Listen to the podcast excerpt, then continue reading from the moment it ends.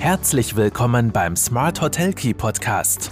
Von den Besten lernen, Akzente setzen und in die Umsetzung kommen. Smart Hotel Key und du hast immer den richtigen Schlüssel in der Hand. Hallo und herzlich willkommen bei Nachgefragt, einer monatlich erscheinenden Sonderfolge bei Smart Hotel Key, deinem Podcast für erfolgreiches Hotelmanagement. Auch heute wieder ist Alexander Grübling zu Gast. Er ist Chefredakteur der ÖGZ und wir drehen den Spieß um. Er wird wieder mir Fragen stellen zu den wichtigsten Themen der letzten Podcast-Folgen.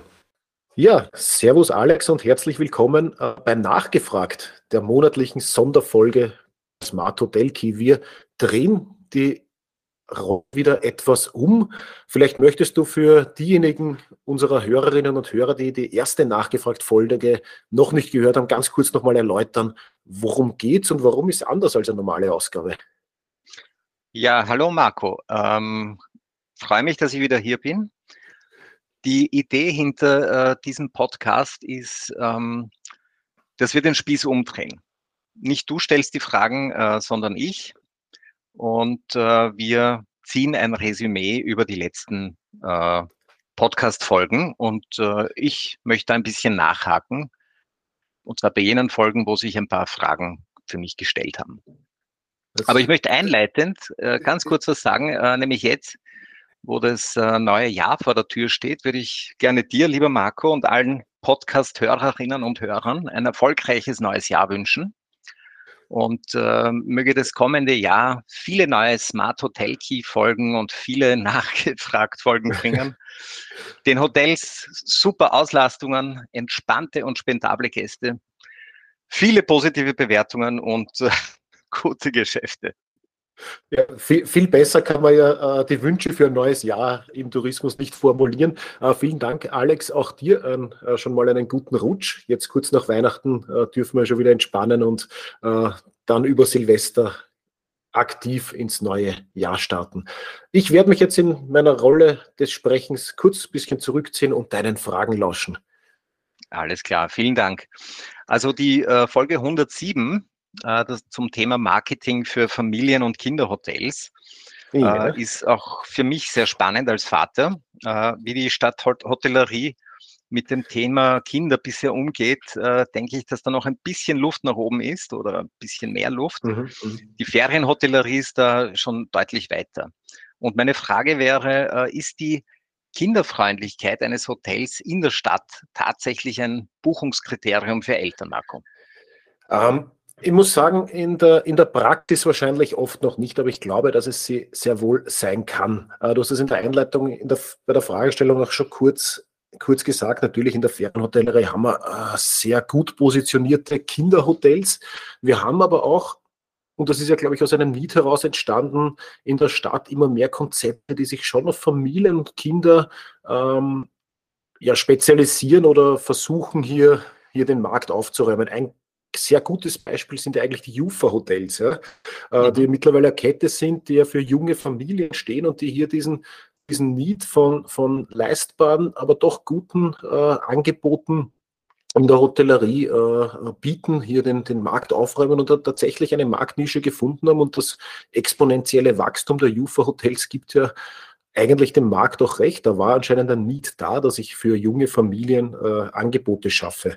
Und ich glaube, da kann definitiv noch mehr gestehen, weil, äh, geschehen, weil wie du sagst, du bist Familienvater, auch ich habe zwei Kinder, wenn wir Städtereisen machen, ähm, dann haben wir bis jetzt gar nicht überlegt, familienfreundliche Hotels, diese Suchanfrage hat es nicht gegeben, einfach auch, weil man es nicht mhm. gewohnt war. In Städten, ja, bist halt, hast geschaut, dass du äh, Nähe von, äh, von gewissen Locations wahrscheinlich nächtigst und Zimmer hast, die groß genug sind. Aber wenn es da attraktive Angebote gibt, wo sich auch die Kinder wohlfühlen, dann wäre ich auch sicher persönlich äh, bereit, hier, äh, hier diese Angebote zu nutzen. Aber es gibt einfach zu wenig.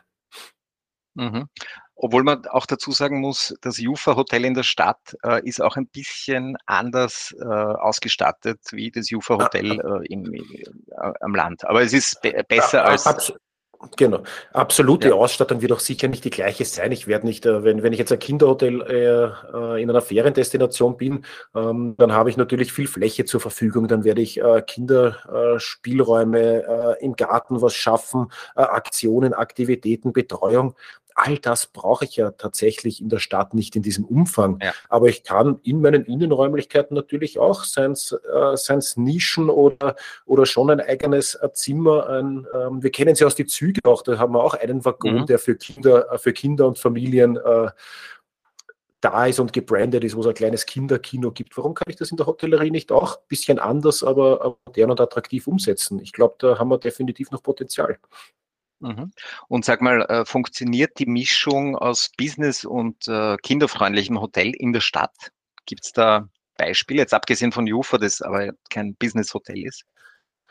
Ähm, ja, ich, ich, ich, muss sagen, zum Beispiel, wenn ich mal anschaue, äh, auch wenn ich die Zahlen jetzt nicht kenne von, von Familien- und Businessgästen, aber wenn ich mal Grau Ferdinand oder die Superbude anschaue, mhm. ähm, dann sehe ich da schon. Einerseits natürlich sind lässige Konzepte, da kann ich unter der Woche auch als Businessgast hingehen, aber für Familien sicher auch relevant. Die haben auch größere Einheiten. Das Graf Ferdinand hat sogar Schlafsäle und auf der anderen Seite Luxuszimmer. Also das ist, mhm. das ist schon eine Kombination, die sehr spannend ist, äh, die auch beide Zielgruppen ansprechen kann. Und ähm, man darf auch nicht vergessen, Businessgäste kommen ja in der Regel auch zu anderen Zeiten als äh, Familien und Kinder.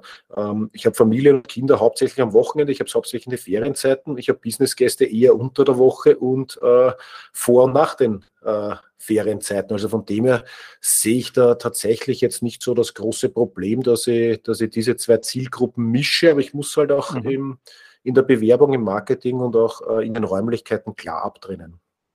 Mhm. Und sag mal, ist der, der Businessreisende oder der, der klassische Städtetourist äh, am Ende des Tages nicht der angenehmere Gast äh, für das Hotel? Ähm, der angenehmere Gast, ja. Es ist natürlich, wenn ich, wenn ich äh, keine Kinder bei mir im Betrieb haben will oder die Lautstärke, äh, äh, die Lautstärke scheue, ähm, den, den Aufwand, den Dreck, äh, diese Angst habe, dass man, dass man mir mhm. kaputt gemacht wird, ja natürlich, dann, dann ist der Businessgast der einfachere, aber der Businessgast erstens kommt nicht immer.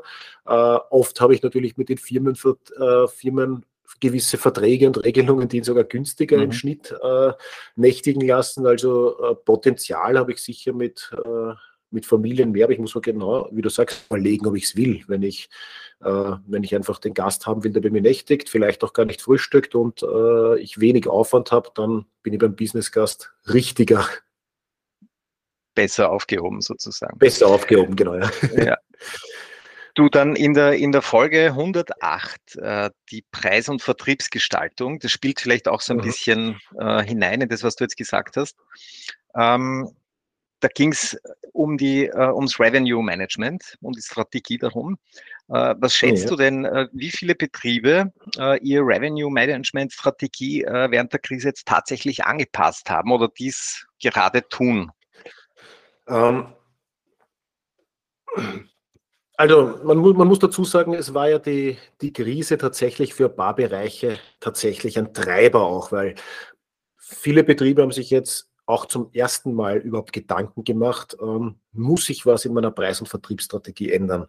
Mhm. Wir haben, und ich persönlich auch habe in der Beratung sehr viele Anfragen bekommen von Betrieben, Donner, äh, die Gäste waren jetzt nicht da, ich konnte nicht offen haben. Ähm, ich habe jetzt keine Erfahrungen aus zwei Wintersaisonen, wie soll ich meine Preise für die nächste Saison kalkulieren? Ähm, da geht es ja nicht nur um die, die Höhe der, der Zimmerraten, sondern oft auch mhm. um äh, Vorausbuchungsfristen, um Anzahlungen, um Stornierungsbedingungen, die ja in der Vergangenheit sehr restriktiv waren. Jetzt haben natürlich äh, viele Gäste gelernt und zu schätzen gelernt, dass ich sehr kurzfristige äh, Storno-Regelungen habe, dass ich äh, sehr kulante äh, Möglichkeiten habe auf Umbuchung etc. Das war, haben wir in der Krise ja alles, alles angeboten, bei vielen wird es jetzt zurückgenommen. Das heißt, um diese Themen haben sich viele Betriebe das erste Mal kümmern müssen und haben im Zuge mhm. dessen mhm. schon sich Gedanken gemacht, ob sie ihre ganze äh, Preis- bzw. Revenue Management Strategie äh, überdenken müssen und ähm, ja, wie viele Betriebe im Prozent sich jetzt tatsächlich angepasst haben oder Gedanken machen, das kann ich nicht sagen, aber gefühlt sind es definitiv um einiges mehr Betriebe als vor der Krise, die sich diesen Themen annehmen. Und Vielleicht ein kurzer Beisatz noch, was oft ein bisschen falsch verstanden wird oder meiner Meinung nach falsch verstanden wird. Ähm, Revenue Management bedeutet ja nicht, dass ich täglich ändernde Preise brauche. Das ist dieses mhm. Dynamic Pricing, diese dynamischen Preise, die oft ein bisschen als Synonym für Revenue Management stehen. Aber wenn ich äh, Revenue Management professionell betreibe, dann muss ich mir einfach mal Gedanken machen, wann sind welche Saisonzeiten noch angemessen? Äh, stimmen die Aufschläge zwischen meinen äh, Zimmerkategorien? Stimmen die Aufschläge zwischen den Saisonen? Passt der Abschlag auf eine Frühbucherrate? Ähm, Last-Minute-Raten müsste ich in einem Revenue Management zum Beispiel immer streichen. Wenn ich einen Betrieb mhm. sehe, der sagt, er, äh, er arbeitet ertragsoptimiert, also er hat eine Revenue Management Strategie und dann bietet er gleichzeitig Last-Minute-Schnäppchen an, dann muss ich ihm äh, gleich einmal sagen, nein, du hast ja keine konkreten Gedanken gemacht, weil Last Minute gehört in einer Ertragsoptimierung immer als mhm. erstes gestrichen, weil Preise tatsächlich bis zum Anreisetag in der Regel teurer werden sollten, zumindest gleich bleiben, aber nie sinken. Mhm.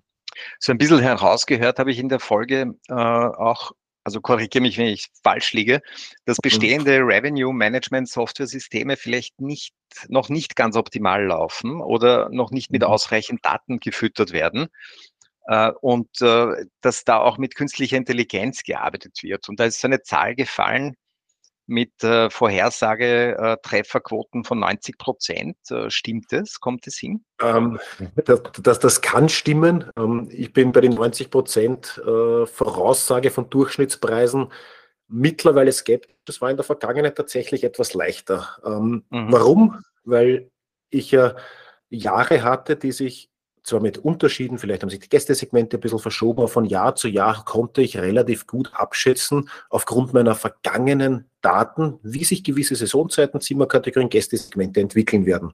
Mhm. Ähm, jetzt hat uns zwei Jahre Pandemie einerseits äh, die Saisonen durcheinander gehaut, die Nachfrage war volatil, wir haben im Sommer extreme Nachfrage gehabt, im Winter war keiner da, der buchen durfte und die Gästesegmente mhm. haben sich verschoben. Wir hatten auf einmal viel mehr äh, Inlandstourismus. Manche Märkte von Auslandstourismus sind komplett ausgefallen. Fernreisen waren komplett gekattet, kommen jetzt langsam wieder, aber in anderen Ausmaß. Das heißt, dieses Lernen aus der Vergangenheit ist für viele Systeme, äh, nicht nur für die Systeme, auch für, für den Hotelierunternehmer selbst viel schwieriger geworden. Das heißt, man braucht jetzt für gute Vorhersagen und Forecasts andere Datenquellen und da haben viele Revenue Management Systeme tatsächlich ein bisschen ein Problem, weil sie sich mit dem bis jetzt nicht gearbeitet haben, äh, dass man zusätzliche Datenquellen anzapft. Äh, Veranstaltungen, die aufkommen, äh, Nachfrage in gewissen Destinationen, vielleicht von, von, von Google Trends oder von Suchanfragen, oder dass ich, dass ich beobachte, wie stark gewisse Tage, gewisse Zimmerkategorien ähm, auf meiner Website angeklickt werden und diese Daten auch äh, einfließen lasse in meine, in, meine, in meine Preisstrategie, in meine Software, weil ich dann ja natürlich weiß, wo das Interesse hingeht und wo das Interesse vielleicht schwächer ist. Ähm, mhm. Und diese Daten werden sehr oft noch nicht, noch nicht mit beleuchtet. Mhm. Und eine, eine Abschlussfrage habe ich noch, weil das, das äh, wurde sehr hervorgehoben in dieser Folge. Äh, das Statement Preise senken äh, resultiert langfristig nicht in mehr Nachfrage. Und da wollte ich jetzt schon wissen, ähm, warum nicht? Weil ich könnte mir vorstellen, dass der Gast so klug ist und sagt, okay, äh, wir, wir hatten die Covid-Krise und die Hotels mhm. mussten sich anpassen. Und jetzt äh, kommt aber wieder die Normalität. Äh, sieht das der Gast nicht so? Ähm, erstens kommt die Normalität nicht, weil die, die meisten Teuerungen werden erst 2023 wirklich schlagen. Das heißt, mhm. Preise jetzt zu senken wäre äh, unternehmerisch sowieso äh, ein Wahnsinn. Und man muss sich auf der mhm. anderen Seite schon überlegen, wo ich den größten Hebel habe. Und das ist in der Ertragsoptimierung oder in der Profitoptimierung, wenn ich in Wien optimiere, tatsächlich der Preis. Wenn ich jetzt äh, den Preis um einen gewissen Prozentsatz steigere und die Auslastungen oder die Auslastung um den gleichen Prozentsatz steigert, dann habe ich auf der ersten Seite zwar den Ertrag, der sich gleich steigert, was ich nicht vergessen darf, ist mit höherer Auslastung habe ich aber auch mehr Kosten. Die variablen Kosten steigen genauso mit. Das heißt, am Ende des Tages habe ich mit einem höheren Preis immer mehr gewonnen als mit höherer Auslastung. Das heißt, im Umkehrschluss wäre es mir sogar zunächst lieber, ich verliere Auslastung, als ich verliere an meinem Durchschnittspreis, weil ich mhm. dann einfach äh, am Profit am Ende des Tages mir mehr übrig bleibt, äh, wenn ich den Preis stabil halte oder, oder, oder kann. Und kurzfristig gesteigerte Nachfrage bedeutet noch lange nicht, dass ich am Ende des Tages ähm, mehr Gewinn mache. Weil wenn ich mehr Kosten durch mehr Gäste habe, auf der anderen Seite aber weniger pro Gast verlangen kann, dann muss ich schon ganz genau rechnen, ob, das, ob, sich, ob sich das noch ausgeht oder rentiert. Mhm. Das ist einleuchtend. Vielen Dank für die, für die Erläuterung. Ich sage ja immer, und das ist vielleicht ein schönerer Schlusssatz sogar noch äh, zu dieser Frage. Ähm, ein Hotel, das 100% Auslastung hat, ist immer zu billig.